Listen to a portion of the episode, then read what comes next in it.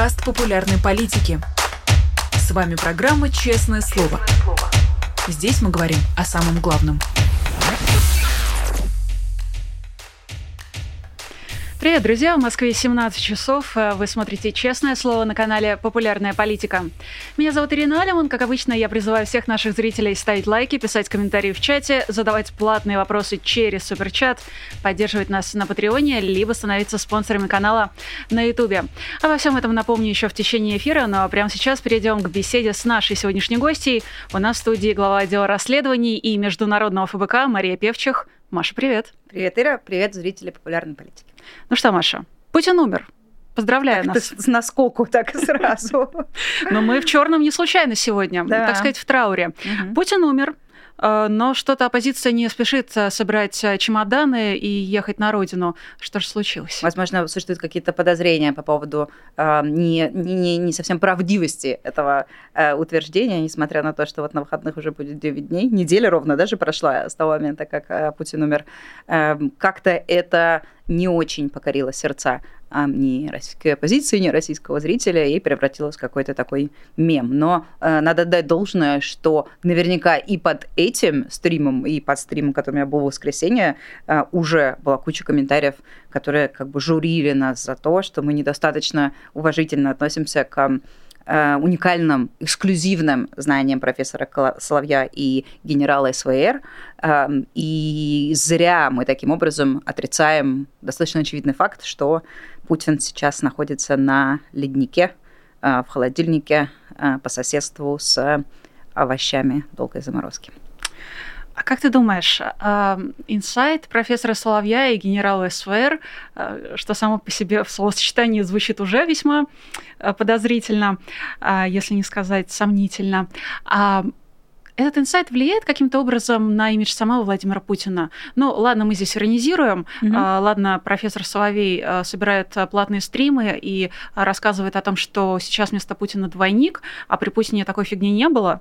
Но влияет ли это как-то на имидж Путина? Слушай, ну, как бы я долго на эту тему думала, и в том числе потому, что зрители пишут, ну, как буквально ругаются за то, что мы недостаточно серьезно к этому относимся. Я не могу заставить себя относиться к этому серьезно. Я никогда не хочу оказаться в положении, когда мне придется обманывать э, зрителей наших каналов и э, продавать им не, какую-то неизбыточную мечту или, или нереализуемую надежду. Это не, ну, то есть это неправильная, неправильная позиция, с которой надо общаться с людьми, как, неуважительная в каком-то смысле. Но при этом, ну, то есть наносит ли э, какой-то вред тот факт, что профессор Соловей и вот эта вот его команда собирательная вот, ну, педалирует эту тему. Ну, да, в принципе, нет.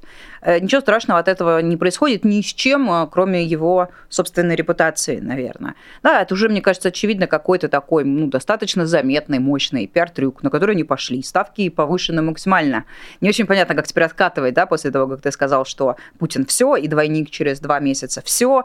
Эм, ну, как бы это сильно накладывает какие-то обязательства и в январе январе или когда там пройдет, пройдет этот срок, э, буду спрашивать, ну как бы, а что теперь? А, какие расклады. А, ну, я не могу сказать, что это как-то вот прям э, жутко вредит и так далее. Ну, вот есть такая фантазия, есть такая мысль, которая, как мы выяснили, людей очень интригует, очень занимает. Запросы в Google и в Яндекс «Путин умер», «Путин смерть» растут. И, наверное, в умах каких-то людей – может быть, и поселяется мысль, того, мысль о том, что Путин смертен. Ну, это хорошая мысль, потому что а, во-первых, это правда. Во-вторых, это э, когда-то произойдет, дай бог, там на нашей жизни, дай бог, в э, обозримом будущем. Э, и, наверное, можно и подумать, ну, в рамках такого умственного упражнения о том, как это будет выглядеть кто будет что говорить, как будут выглядеть эти расстановки сил, и чья башня а, Патрушева, или, как сегодня мы узнали, Лукова, да, эм, или, я не знаю, башни так называемых системных либералов, кто победит, кто не победит. Ну, если людям нравится так проводить время, пожалуйста, не вижу ничего страшного.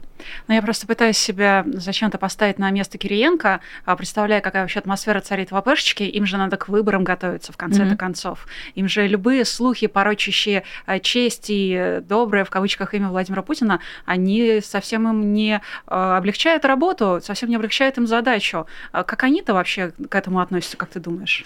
Если честно, ну, у кого? Песков опроверг.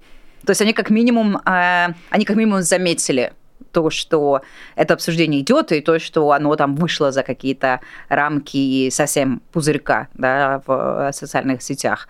Э, ну, я, мне будет забавно потом в каких-нибудь мемуарах тюремных да, прочитать заметку Кириенко об этих днях, э, о том, как они решали проблему того, что, да, не знаю, 20% населения, ну, не 20, конечно, меньше, но все равно, да, пусть даже если 2, да, уверовало что Путин умер и что тот человек, которого показывают по телевизору, это двойник. А по телевизору Путина показывают, э, прошу обратить внимание, теперь чуть ли не ежедневно, э, как бы подтверждая, что начальник, как они его называют, жив и легитимен. Вот у них был какой-то, после Дагестана у них был слет этого какого-то полусовбеза, полунесовбеза, какой-то экстренный формат, э, и там все было по, по классическим правилам, и длинный стол, и с одной стороны сидели одни герои наших расследований, с другой и другие, и силовики, и либералы, все были там, и вот э, обсуждали, э, что произошло э, в Махачкале и как это является ну, как это, как это можно присобачить к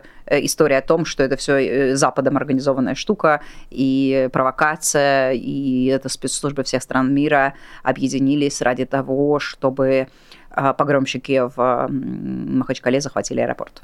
Ну, собственно, договорились-то они в итоге только до паука.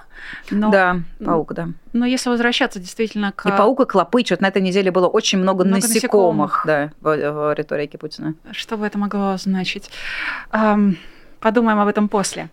А, но все-таки, если иметь в виду то событие, которое состоится 17 марта следующего года, кто-то назовет его выборами, кто-то просто аккламацией президента mm-hmm. или диктатора, а, кто-то назовет это просто формальной процедурой переназначения или, как это еще назвать, переизбрания, а, перехода. Вот мы все ждали транзитного перехода, mm-hmm. а получаем только э, такой.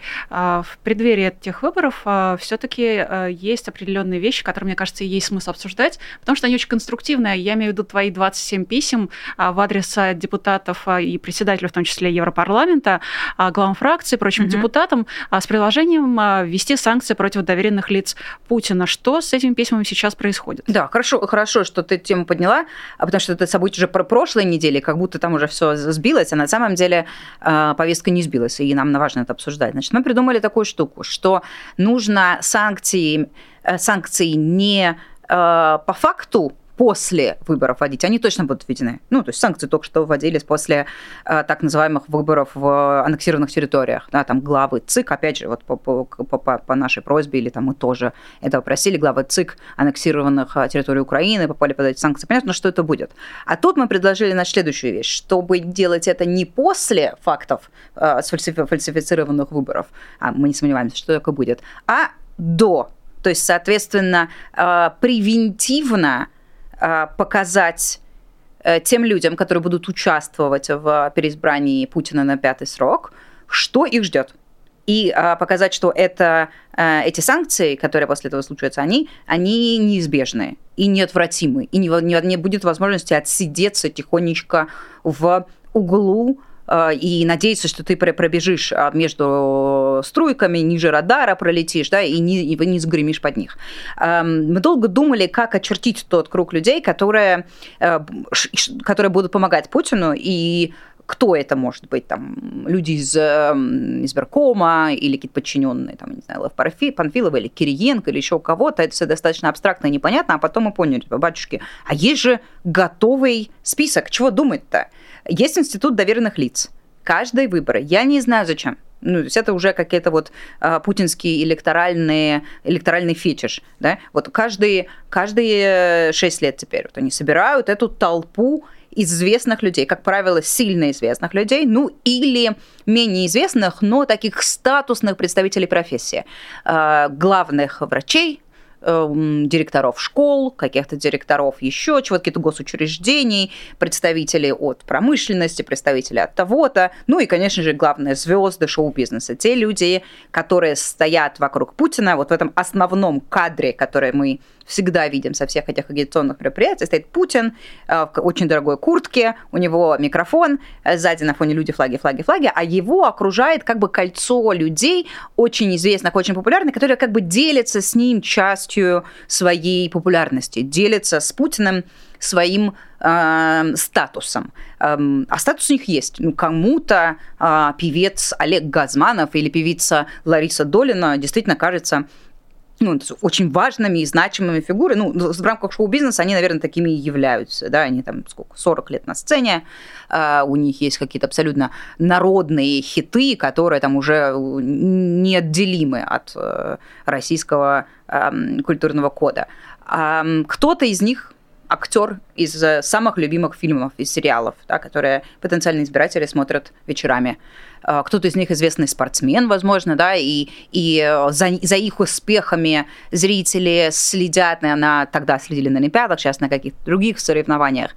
И вот как бы всем, э, и, и э, обкладываясь всеми этими известными людьми, Путин как бы говорит, посмотрите, вот вам нравится этот человек, вы уважаете этого актера, певца, акробата, летчика и так далее, а он уважает меня.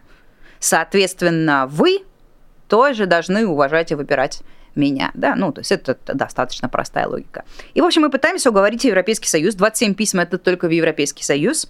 А, это совпадение, что это там по количеству стран. Мы отправляли их Э, главам фракций всех парламентских, э, главам э, каких-то объединений депутатских, отправляли в комиссию, отправляли председательнице Европарламента и в несколько еще, там, как, по, по, по нескольким очевидным там, брюссельским адресам, мы также, это, это 27 европейских, но мы еще после этого, я уже отчитывалась об этом в Твиттере, мы написали письмо и в США, по-моему, в три ведомства, и в Великобританию, в э, Foreign Office, который, соответственно, занимается, занимается санкциями, эм, послали.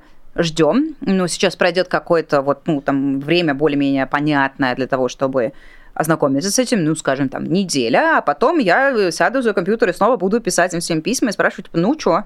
Ну, а что? А как вам это? А как вам это? У меня была возможность обсудить это, это с парой депутатов из Европарламента, Э, они все очень хорошо отзываются об этой инициативе и говорят, что типа да, должно сработать ну, звучит хотя бы как что-то новое, как что-то интересное и что-то, что, в чем не будет э, столкновения с существующей юридической системой. Обычно, это же говорят, обычно говорят, ой, мы не можем, нам там не позволяет, у нас нет процедуры, у нас там нет э, того, это противоречит там какому-то существующему закону. А тут противоречий никаких нету, просто как бы временная э, рамка чуть-чуть двигается, и ты заранее говоришь, и там ведомство какое-то заранее объявляет об интенции ввести эти санкции, которые по закону э, разрешены. Ну, ты говоришь доверенные лица, ты говоришь спортсмены. Я сразу вспоминаю про Александра Овечкина. Да. Я сразу вспоминаю его легендарную Путин Тим. Угу. Ну, легендарная она только по уровню подобострастия и демонстрации любви к Владимиру Путину. И, и мне кажется, что против него санкции можно вводить уже прямо сейчас, даже до того, как он э, станет э, или не станет, неизвестно, доверенным лицом Путина, но просто потому что э, человек в свое время создал Путин Тим, угу. он стал лицом да. этой самой команды, и он продолжает продолжает жить э, в США, он продолжает играть. Да, да, и он является абсолютно иконой и легендой э, американского теперь э, хоккея. И эм, я вот к этой теме даже, если честно, боюсь подступаться. Хотя надо, очевидно, возможно, там для нашего английского канала это интересная тема.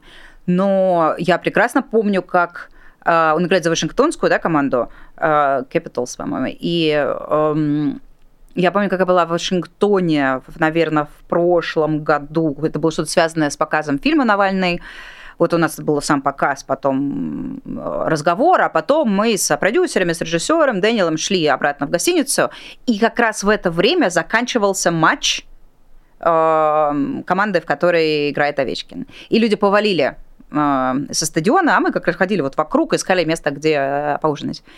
И это было какое-то абсолютно, это было, это выглядело очень странно, я даже сняла это, сняла это на телефон, потому что вокруг тебя было бесконечное количество Овечкиных, да, они все, все болельщики, которые выходят, э, они все в форуме, они все вот в мерче командном, и везде на например, Овечкин, Овечкин, Овечкин, Овечкин. Ты слышишь на светофоре, вокруг одни Овечкин, Овечкин, Овечкин, Овечкин. Даже с кем-то мы, по-моему, заговорили на светофоре из серии на эту тему, ну, типа, ну, чувак, ну ты чего стоишь в футболке Овечкин. Это было вот в прошлом году. Война уже идет. У него Путин Тим. Неужели тебя это не смущает?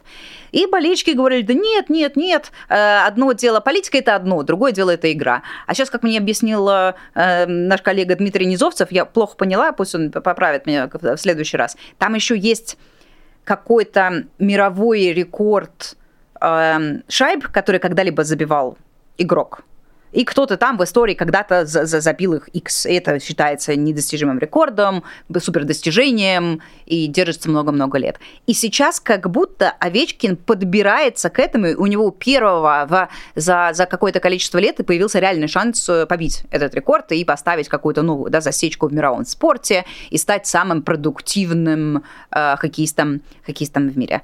Вот. Э, поэтому дополнительный хайп, да, с этим еще какой-то связан. В общем, Овечкина обожают, Овечкина обожают США, он считается их национальным достоянием, а то, что он за Путина, либо, либо американцам до этого нет дела, либо они очень плохо просто понимают контекст и списывают это на то, что ну, у всех же есть право поддерживать кого хочешь. Вот у нас в Америке любой человек может поддерживать любого кандидата. Кому-то нравятся республиканцы, кому-то нравятся демократы, кому-то нравится кто-нибудь еще, мы не будем за это наказывать. Но а, тот факт, что один, соответственно, из кандидатов военный преступник и прямо сейчас уничтожает соседнюю страну и свою тоже, им это как бы, ну, ну вот, казалось бы, в этом случае как раз должна работать та самая культура отмены. Она разве не для таких случаев придумана? Ну вот, как видишь, да, казалось бы, логично, но, но нет. Ну, попробуем. Я попробую, попробую записать ролик на английском про, про Вишкин и посмотреть, как будет. Если, если вы увидите около офис, офиса толпы разъяренных хоккейных Овечкина? фанатов, да, то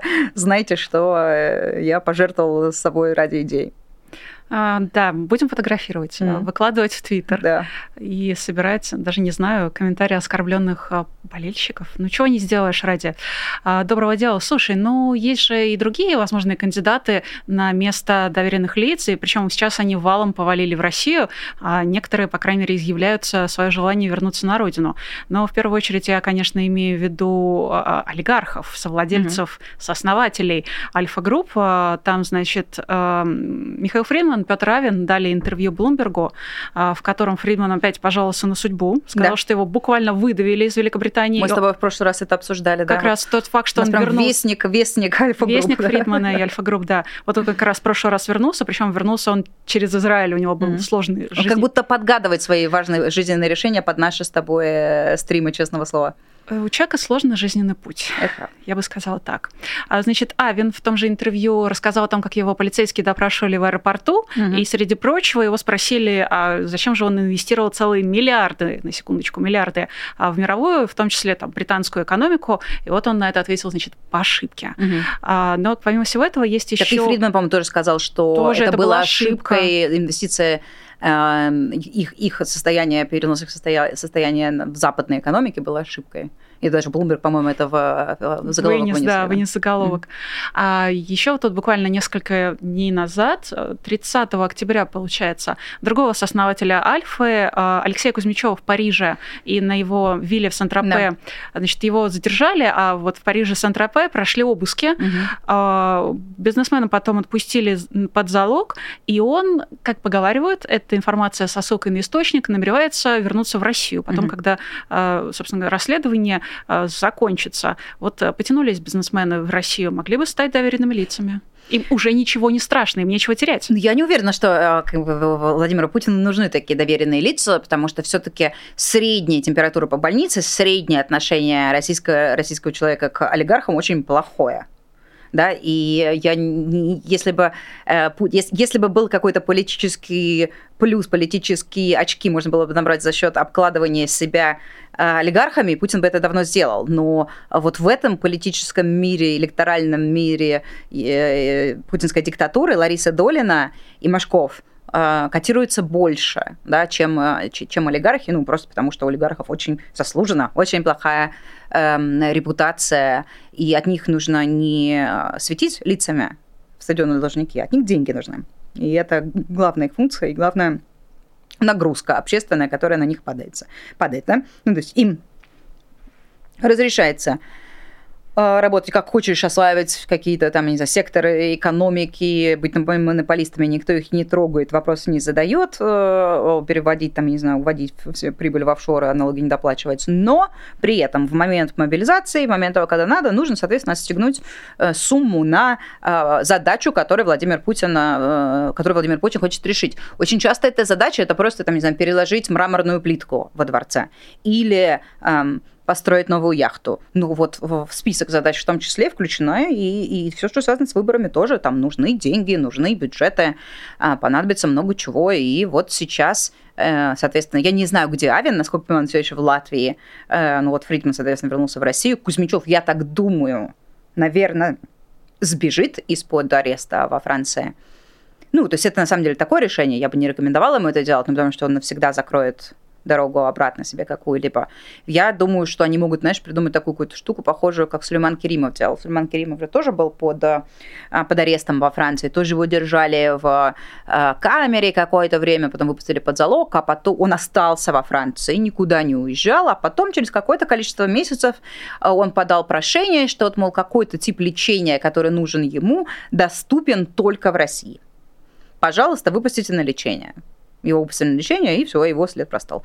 Вот, наверное, что-то такое не сделают, потому что, конечно, 8 миллионов долларов, 8 миллионов евро, уплаченные в качестве залога французскому суду, не являются сдерживающим фактором ни для Кузьмичева, ни для кого-либо еще. Для них это деньги э, совершенно э, низкого порядка, карманные расходы, которые там ни в коем случае не, не, не будут сдерживающим, решающим фактором. Типа, ой, я не поеду, я не хочу потерять 8 миллионов. Ну, потеряют они эти 8 миллионов и все. Зато, зато, будут, э, зато будут э, на свободе. Эм, статья это Bloomberg. Я не знаю, почему они продолжают. Мне очень нравится, что они продолжают религиозно Фридман и Авен давать интервью только западным СМИ только западным журналам и даже не переводить на русский свои колонки своими пресс-службами и так далее. Но вот, ну, конечно, мне кажется, что просто был, знаешь, объявлен какой-то... Вот, вот Фридман с Савином и с Кузьмичевым и со всеми собрались и объявили конкурс типа, на самую возмутительную вещь, которую можно сказать в интервью, типа, на самую какую-то бесячую формулировку. И э, с начала войны они соревнуются э, в этом конкурсе, э, начиная, повышая, повышая ставки, начиная с того, что ай-яй-яй, я не могу оплачивать свою горничную, своего повара, обслуживающего персонал у себя в английском замке, дальше там повышая ставки еще до чего-то, и э, потом рассказывая про то, как м, разочар... испытываешь, дав... как, как Фридман испытывает давление, разочарование, что-то там еще, чувствует себя нервозно, да, находясь в Великобритании. И вот теперь э, новый бриллиант э, в этой короне, который звучит как э, то инвестиции их э, на Запад были были ошибочными. Ну, то есть а, путинский, поддержка путинского режима не была ошибочной, война в Украине не была ошибочной, там ничего не было ошибочным, а вот, ну, просто не надо было инвестировать. Ну, то есть надо было, как Путин говорит, делать. Путин всегда говорит, держите все деньги, держите все деньги в России. Вот, вот, вот они совершили ошибку, не послушали Владимира Владимировича. Но с точки зрения того, что им, им возвращаться к нему, ну, в Россию и, соответственно, каким-то образом все-таки взаимодействовать с Владимиром Путиным, э, это правильно. Так почему не возвращаться? Ну, знаешь, я тоже, я, я пытаюсь найти в себе где-то вот этот ресурс для сострадания, и не могу уже который, который месяц. Но что значит им придется возвращаться? Ну, во-первых, это люди достатка, которые мы не можем себе представить.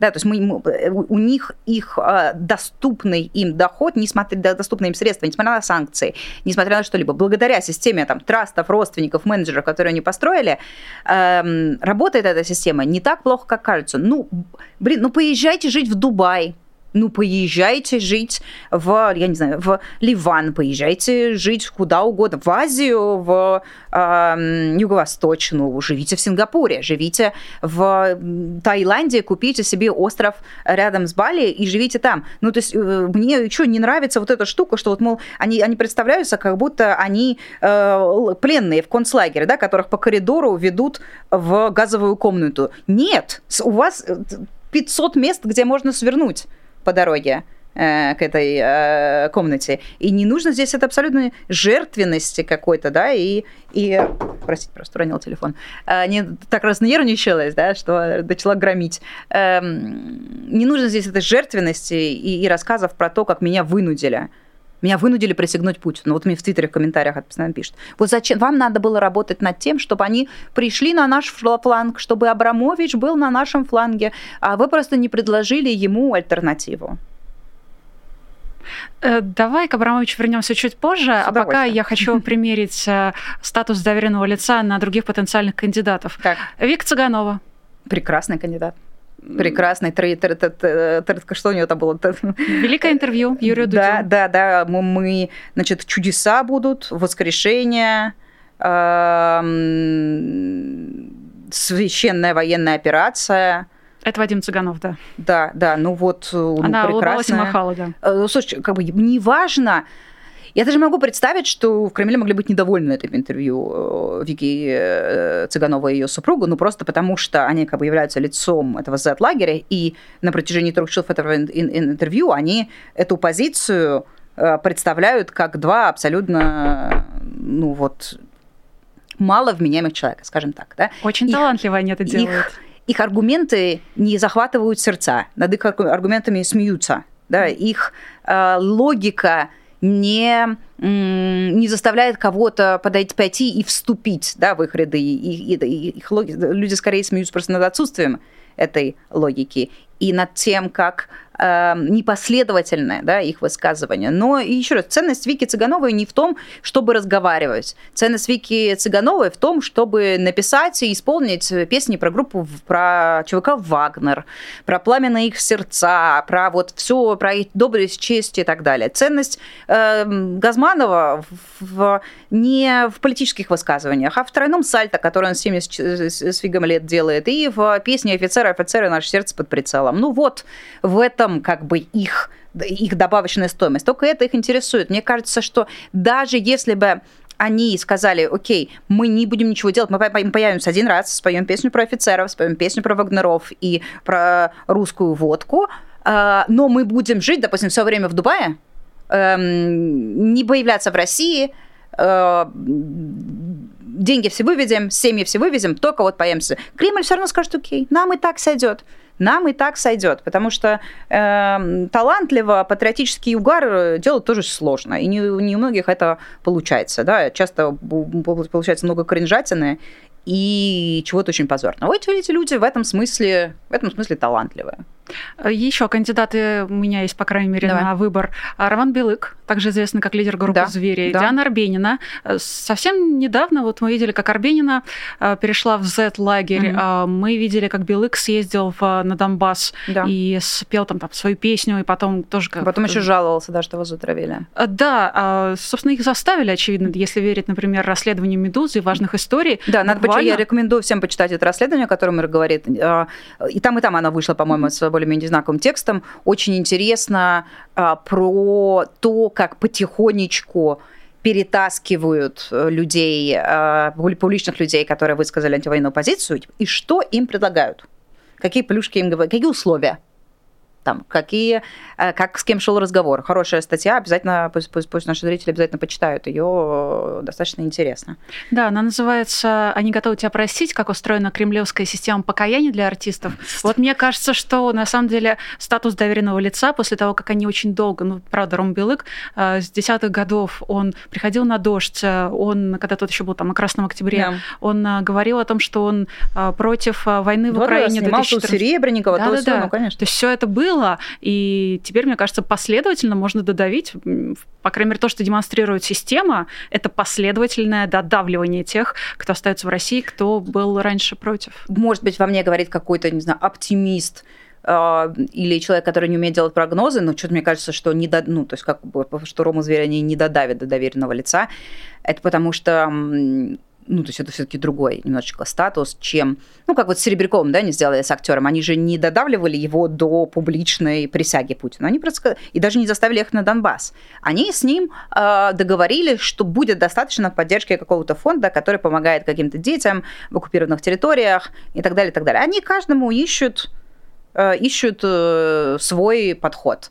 И понятно, что каким-то людям становиться доверенными лицами бесполезно. Ну, прекрасный пример из, из, из недавнего прошлого, хотя уже не такого не, не, недавнего, сколько прошло, много лет, уже больше 10. А, Чулпан Хаматова, которую все знают и э, используют всегда как вот пример такого давления на публичных людей э, и шантажа, да, потому что ей фактически было сказано, ты не сможешь делать свою работу и здесь даже речь идет не о театре да, и кино, а речь идет о работе в фонде благотворительного спасения детей. Ты не сможешь это делать, если ты не присягнешь э, Путину публично. И она записывает этот ролик, где прям разве что там вот слезы не катятся по ее глазам.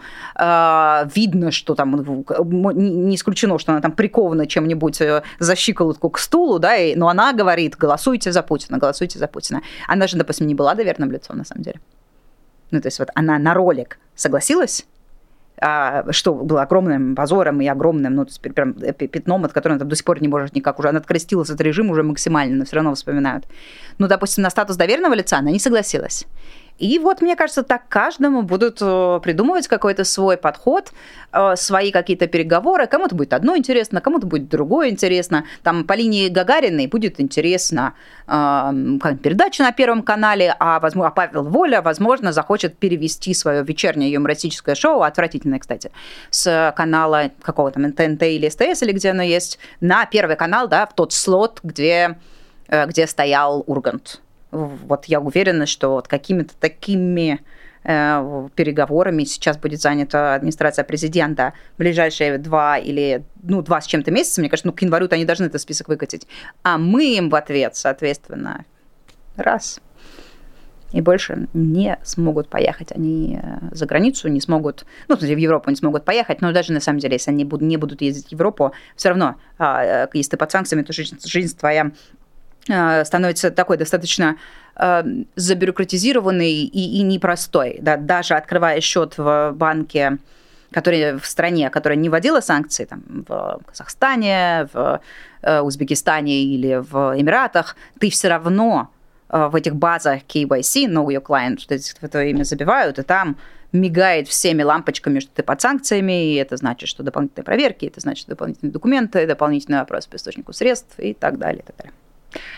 Роман Абрамович, совсем недавно издание New Times выпустило статью по источникам, а, где писали о том, что э, про Романа Абрамовича из АПшечки сказано mm-hmm. не писать, в, по крайней мере, в подконтрольных СМИ ничего плохого, только хорошее. Я даже пропустила это. Было такое. Ага. А, совершенно точно. У нас все записано. Стыдно. Я ценитель, да, я, я ценитель и пропустила такое. Ты знаешь, э, после этого прошло совсем... А, я тебе даже объясню, в связи с чем. А, это было связано с тем, что, возможно, Роман Аркадьевич станет вновь вновь участником переговоров, мирных переговоров mm-hmm. по Украине. Mm-hmm. Поэтому, видимо, вот чтобы его репутацию не омрачать так. ничем плохим, а, было сказано не писать ничего плохого, собственно. Ага. Спустя некоторое время, а, вот в середине октября, выходит фильм «Абрамович». Это фильм совместный «Медузы», берлинской студии «Нара» mm-hmm. и кооператива независимых журналистов «Берег». Он называется «Коллекция Абрамовича». Представляет да. из себя биографический очерк. И в нем как ни странно, нет ничего плохого. Mm-hmm. Да даже правдивого-то не, не очень много. Э, не то чтобы я спрашивала, совпадение это или нет, э, скорее всего, действительно совпало. Но что с этим фильмом не так? Выполняет ли он функцию обеления Романа Аркадьевича? Я, я конечно, ни в коем случае не, не допускаю того, что «Медуза» может сотрудничать с администрацией президента и подгонять а, свои программы каким-то образом под э, под э, требования э, чиновников Кремля, я это исключаю. Эм, но э, с этим фильмом, я, и, возможно, там имеет смысл отослать к моим тредам в Твиттере, которых много написала, просто чтобы не повторять уже эту тему, которую, мне кажется, до дыр заобсуждали. Ну, проблема с этим фильмом в том, что существует художественный способ рассказать биографию так, чтобы, а, не соврать, и, б, не рассказать вообще никакой правды. Вот существует эта комбинация, как, как вот пробежать между этими препятствиями и вроде как бы формально да, проставить все галочки, что вот да, вот эту тему мы осветили, эту тему мы осветили, но на самом деле общий, э, общий э, месседж, да, общий посыл остается абсолютно издевательским. И это то, что произошло с фильмом «Медузы». Очень обидно, что это произошло с, именно на, на, на площадке «Медузы», потому что «Медуза» — это, безусловно, СМИ, которым доверяют миллионы э, русскоязычных людей, и не только из России, да, а от тех, кто просто там, читает по-русски тоже. У меня нету никаких ожиданий вот от, от, от студии, от берлинской студии Нара, которая там является инкарнацией студии «Русские волны» российской. Э, понятно, что это просто очень непрофессиональный, плохо сделанный продукт, это типа прям плохое кино, э, сделанное людьми, которые не понимают ничего в теме о которой они снимают фильм. Ну, наверное, если бы меня сейчас э, можно было отправить снимать документальное кино там, о э, физике, о высшей математике, да, каких таких, ну, я бы, я бы, я бы сняла, но, скорее всего, это было бы неглубоким пониманием предмета, как бы я не хотела, как бы я не хотела разобраться. И э, здесь произошло то же самое, и, наверное, если бы вышел вот такой плохой, дырявый, необъективный фильм о деревьях, дельфинах или чем-то еще, это была бы одна проблема. Да? Но тут э, выходит фильм на очень актуальную тему, про сегодняшнюю политику, про сегодняшние события, про сегодняшнюю жизнь. И э, надо понимать ответственность свою, э, которая у тебя появляется, если ты назвал себя журналистом, а если ты назвал себя независимым изданием, надо эту ответственность понимать и нести ее с гордостью, и помнить, что миллионы людей ориентируются на твое мнение. И если твое мнение выглядит так, что ты обеляешь Абрамовича в разгар войны, на 24-м году Э, правления Путина, которого этот э, э, Абрамович в группе других людей и, и выбрал, то это очень неправильно, неправильный посыл, и это вводит людей в заблуждение. Абрамович является, ну, есть такое слово, прокси Путина. Да? Абрамович и Путин, они абсолютно неотделимы. Это а, части Эм, одной и той же вот путинская система, она и состоит из Абрамовича. Ну и вот и нескольких еще ее, теперь, новых, новых олигархов, олигархов старой волны и так далее. И эм, нельзя просто взять, вынуть одного, положить в сторону, вот так вот изучить, посмотреть, вы посмотрите, вот здесь у нас меценатство, здесь у нас картина, здесь у нас еще что-то, а при этом оставить все, к, к чему он прикреплен, нетронутым и неосвещенным. Это плохо, это вредно, это вот э, как бы то, мне неприятно от мысли о, том, что кто-то, возможно, сейчас какой-то новый человек, ему там 14 лет или 15 лет, вот он только заинтересовался какими-то политическими темами, возможно, читает новости, да, следит, там, переговорщики, не переговорщики, он забивает в Google фамилию Абрамович, и этот фильм, это там в первых пяти ссылках, которые, которые попадается в выдаче, и это плохо и это, это не объективная журналистика. Это вот поэтому, поэтому, собственно говоря, я так долго на эту тему и э, в Твиттере и, и рассуждаю, потому что как, ну, я не очень понимаю, что этим можно сделать. Все, фильм уже там, его уже посмотрела куча народу. А, кроме как пропорционально много говорить о том, что этот фильм не заслуживает эм, не заслуживает э, внимания и не заслуживает того, чтобы относиться к нему как к биографии.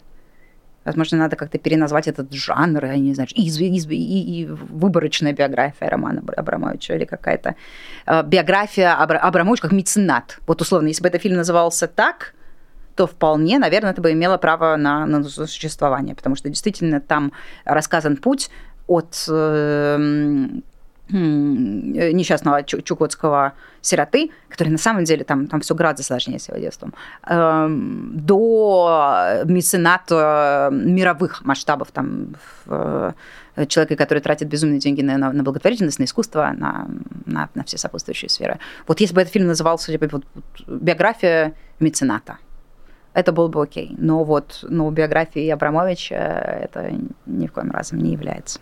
Так, в доверенные лица я его сватать не буду. Нет, нет, не может быть. С ним и так все очевидно. Угу. А, что насчет Дмитрия Медведева? Я просто видела верстку, у него тут нашла третью яхту да. стоимостью 420 миллионов рублей, оценочной стоимостью, угу. по-моему, если мне не изменяет память. Ну, это просто стыдобищ какая-то мужикам не показать за 420 миллионов рублей. Ну, конечно. Это запасная, наверное, какая-нибудь. Ну, с таким приданным, не знаю, почему у меня такие сравнения начались, но все-таки с такими дорогими подарками, а, почему бы не стать доверенным лицом? Явно же они демонстрируют уровень доверия. Я Дмитрия Медведевича тоже из доверенных лиц отмету, потому что для него это мелковато. для него это мелковато. Я думаю, что он как а, по-прежнему же его позиционируют как типа второе лицо после Путина. Он вот есть Путин в Совбезе, а вот есть его заместитель э, Медведев.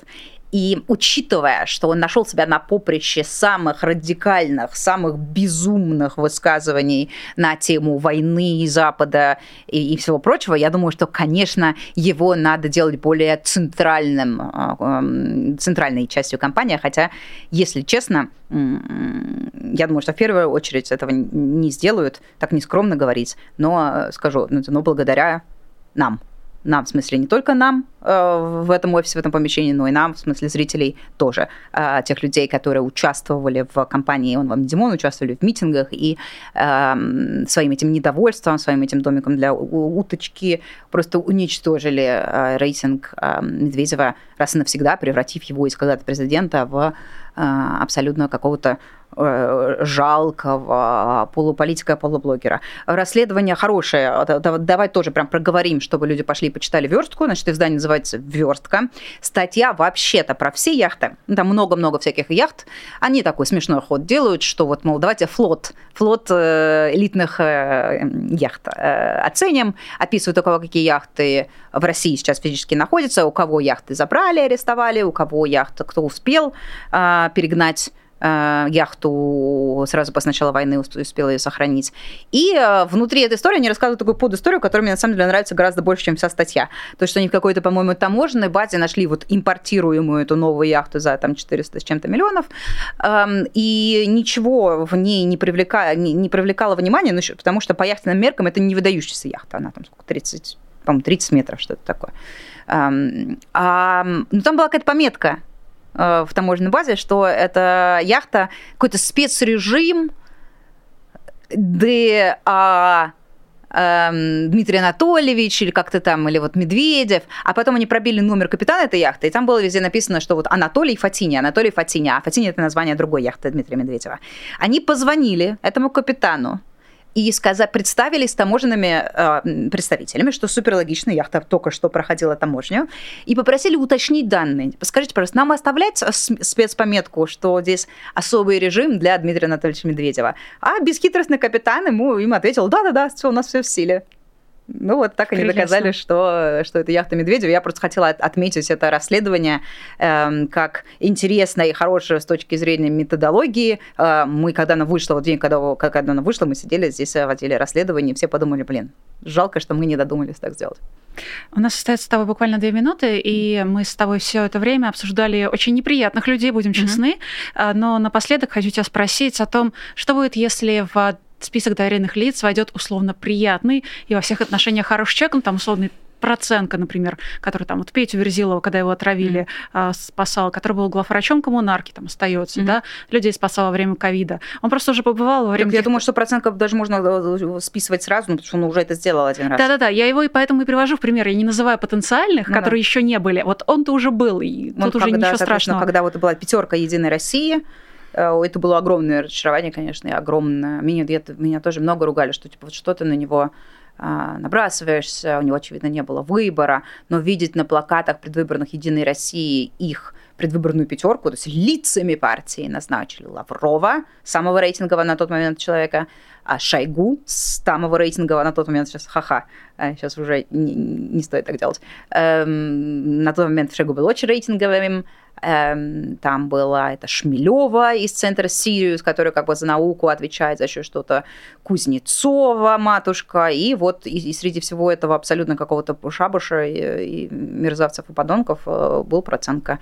Ну, слушайте, я не могу понять, э, как окей, ну, если мы представ, представили пистолет в голове, ну, типа, наверное, да, но э, даже фотосессия для билбордов э, по России занимает какое-то время, и между, между ними ты можешь куда-то умудриться улизнуть или сказаться больным.